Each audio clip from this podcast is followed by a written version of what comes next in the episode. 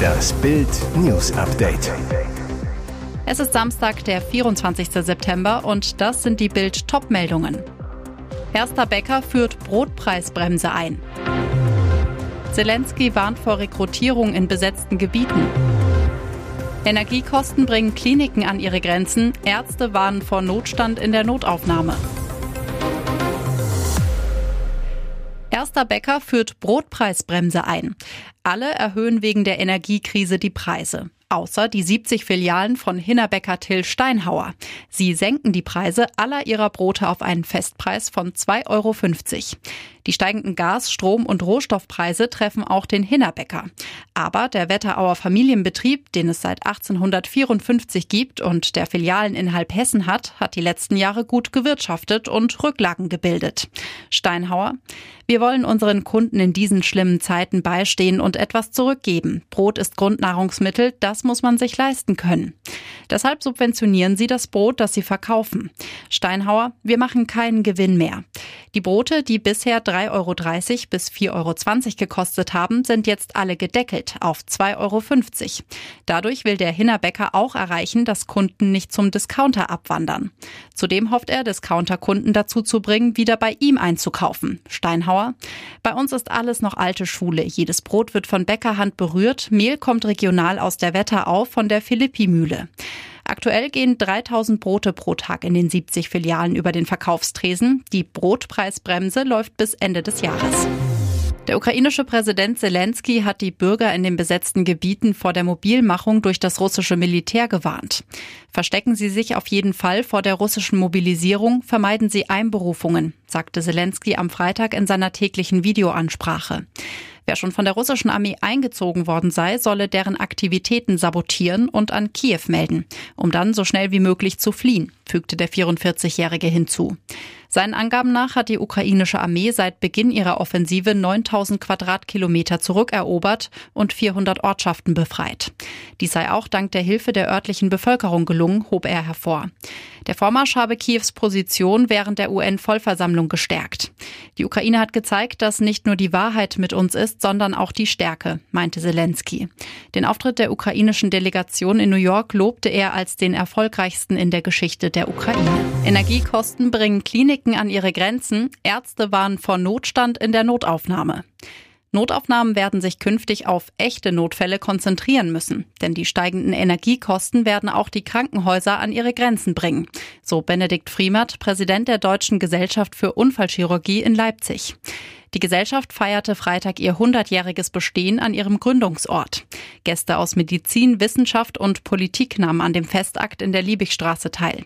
Friemert betonte, dass zwar die Kosten für die Kliniken enorm steigen werden, aber die medizinischen Leistungen weiterhin zu festgelegten Preisen abgerechnet werden. Die Notaufnahmen der Krankenhäuser würden ohnehin seit Jahren von zu vielen Patienten beansprucht werden. Tränenabschied im Niedersächsischen Landtag. 42 der 137 Abgeordneten kandidieren nicht mehr und gehören dem nächsten Landtag in Hannover nicht mehr an.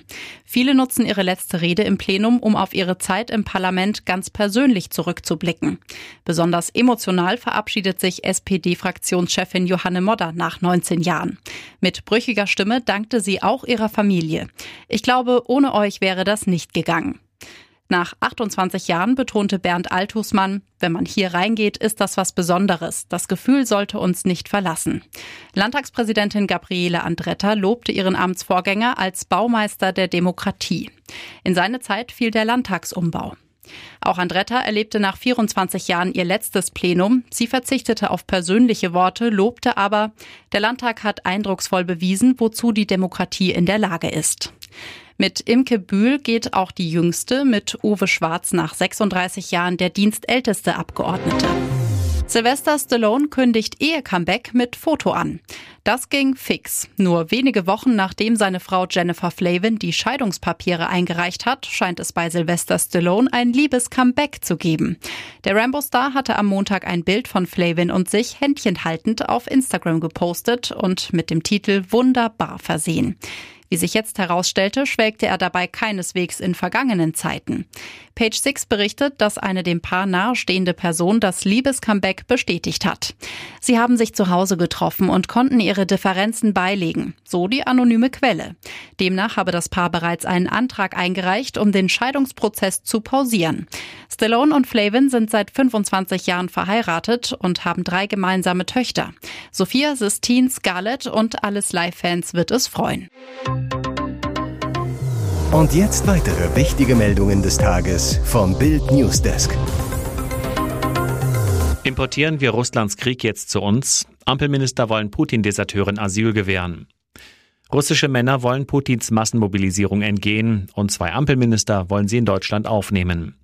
Bundesjustizminister Marco Buschmann schrieb auf Twitter, anscheinend verlassen viele Russen ihre Heimat. Wer Putins Weg hasst und die liberale Demokratie liebt, ist uns in Deutschland herzlich willkommen.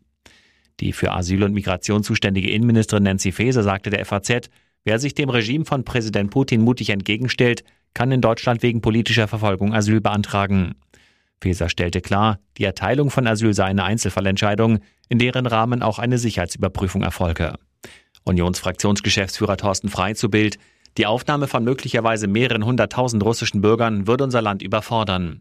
Mit ihrem Alleingang stößt die Innenministerin erneut die anderen europäischen Staaten vor den Kopf. Der CDU-Abgeordnete Christoph de Vries. Wir können jedem Russen dankbar sein, der nicht für Putins brutalen Angriffskrieg an die Front geht. Jeder Antrag auf Asyl von russischen Deserteuren ist deshalb wohlwollend zu prüfen. Aber ich warne vor Leichtsinn und einem nationalen Alleingang Deutschlands. Ärger bei UN-Vollversammlung. Treffen zwischen Baerbock und Lavrov geplatzt. Ein anvisiertes Treffen zwischen Außenministerin Baerbock und dem russischen Chefdiplomaten Lavrov in New York ist geplatzt. Nachdem sie ihre Anfragen zu Verhandlungen am Rande der UN-Vollversammlung gestellt und von der russischen Seite einen Terminvorschlag bekommen haben, sind die EU-Delegationen vom Radar verschwunden, kritisierte die russische Auslandssprecherin Sacharowa auf ihrem Telegram-Kanal. Dabei bezog sich die Sprecherin offenbar auch auf ein angebahntes Gespräch zwischen Baerbock und Lavrov. Im Vorfeld der Generaldebatte in New York habe es Kontakte zwischen den Delegationen vor Ort gegeben. Es sei um die Möglichkeit eines Gesprächs von Baerbock mit ihrem russischen Amtskollegen zur Sicherheit des Atomkraftwerks Saporischia gegangen, erfuhr die deutsche Presseagentur aus diplomatischen Kreisen. Das Treffen kam nicht zustande. Das Atomkraftwerk Saporischia in der Ukraine war in den letzten Wochen schwer umkämpft. Mehrfach wurde die Anlage getroffen, was international die Sorge vor einem Nuklearunglück erhöhte. Die internationale Atombehörde IAEA hatte das AKW Anfang September besucht und spricht von einem signifikanten Unfallrisiko. Sie forderte zuletzt eine Schutzzone, um das Kraftwerk zu errichten.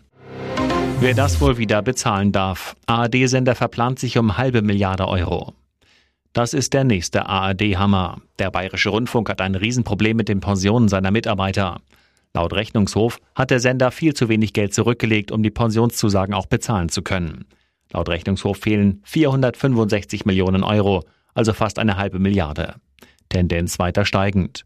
Der Sender müsse daher unbedingt seinen Sparkurs fortsetzen, so die Prüfer, unter anderem Stellen abbauen, auf Beförderung von Gutverdienern verzichten. Wirtschaftsexperte Professor Jan Schellenbach von der TU Cottbus, wenn ein privates Unternehmen so wirtschaften würde, wäre die Pleite nicht mehr zu verhindern. Der BR verplant sich um fast eine halbe Milliarde Euro. Wer soll das Loch stopfen? Der Sender will es erstmal selbst versuchen. Gelingt das nicht, müssen wohl die Gebührenzahler ran über eine höhere Gebühr. Die Beitragsanhebung müsste von allen 16 Landtagen beschlossen werden. Der Vorstand vom Bund der Steuerzahler Michael Jäger zu Bild, die Aufdeckung des Rechnungshofes belegt, dass der öffentliche Rundfunk ein krankes System ist. Es muss dringend reformiert werden. Ein privater Sender müsste Bankrott anmelden, doch das Gebührenmonster ARD lässt einfach die Rundfunkbeiträge erhöhen. Gruppensieg weg, WM-Angst da. Deutschland verliert in der Nations League 0 zu 1 gegen Ungarn, verpasst damit sicher das Halbfinale dieses Wettbewerbs. Viel wichtiger, genau zwei Monate vom Start gegen Japan müssen wir uns auf einmal Sorgen um die Endrunde in Katar machen. Vor 39.500 Fans in Leipzig spielt die Elf von Hansi Flick lange Zeit ganz schwach. Für den Bundestrainer ist es im 14. Spiel die erste Pleite. Vor dem Spiel sagte er im ZDF in Richtung seiner WM-Kandidaten, ich erwarte, dass sie dann Leistung bringen, wenn sie liefern müssen, und das ist heute.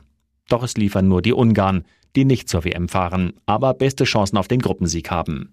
Flick nach dem Spiel, Nein, ich mache mir keine Sorgen. Solche Spiele kommen mal vor. Lieber jetzt als im November, wenn wir die WM beginnen. Man kann trotzdem mit Mut und Überzeugung spielen. Weiter geht's am Montag in Wembley. Dort wartet England, das am Freitagabend in Italien ebenfalls 0 zu 1 verlor und damit in die B-Liga absteigt. Für beide geht's dann nur noch ums Prestige und für Flick und seine Jungs im vorletzten Test darum, endlich in WM-Form zu kommen. Jede Menge Tränen bei Federers emotionalem Abschied, selbst Nadal weint. Eine einzigartige Karriere ist Geschichte. Roger Federer hat zum letzten Mal in seiner Profilaufbahn den Tennisschläger geschwungen. Beim Lever Cup unterlag er im Doppel an der Seite seines langjährigen Rivalen Rafael Nadal, dem amerikanischen Duo Sock Tiafoe, mit 6 zu 4, 6 zu 7 und 9 zu 11 im Match-Tiebreak. Trotz der Niederlage Standing Ovations in der Londoner O2 Arena. Der Schweizer kann die Tränen danach nicht zurückhalten. Zum perfekten Abschluss hatte nicht viel gefehlt. Im Match-Tiebreak hatte Federer beim Stand von 9 zu 8 die Chance zum Sieg. Doch die US-Boys machen drei Punkte in Folge und beenden damit die Ausnahmekarriere. Nach dem Spiel ist aber auch Francis Tiafoe voll des Lobes. Roger ist eine Legende. Er gehört in eine Reihe mit den größten Sportstars wie Michael Jordan oder Tom Brady. Der 20-fache Grand Slam-Sieger nimmt seinen Bezwingern die Niederlage auch nicht böse. Ich bin nicht traurig, sondern dankbar für eine großartige Karriere, sagt er. Anschließend dankt er seiner Frau Mirka. Sie hätte viel früher sagen können, dass ich aufhören soll, aber sie hat mich immer unterstützt. Da flossen nicht nur bei Federer, sondern auch bei Nadal und sicher vielen Tennisfans die Tränen. Weitere spannende Nachrichten, Interviews, Live-Schalten und Hintergründe hört ihr mit Bild TV Audio. Unser Fernsehsignal gibt es als Stream zum Hören über TuneIn und die TuneIn-App auf mehr als 200 Plattformen, Smartspeakern und vernetzten Geräten.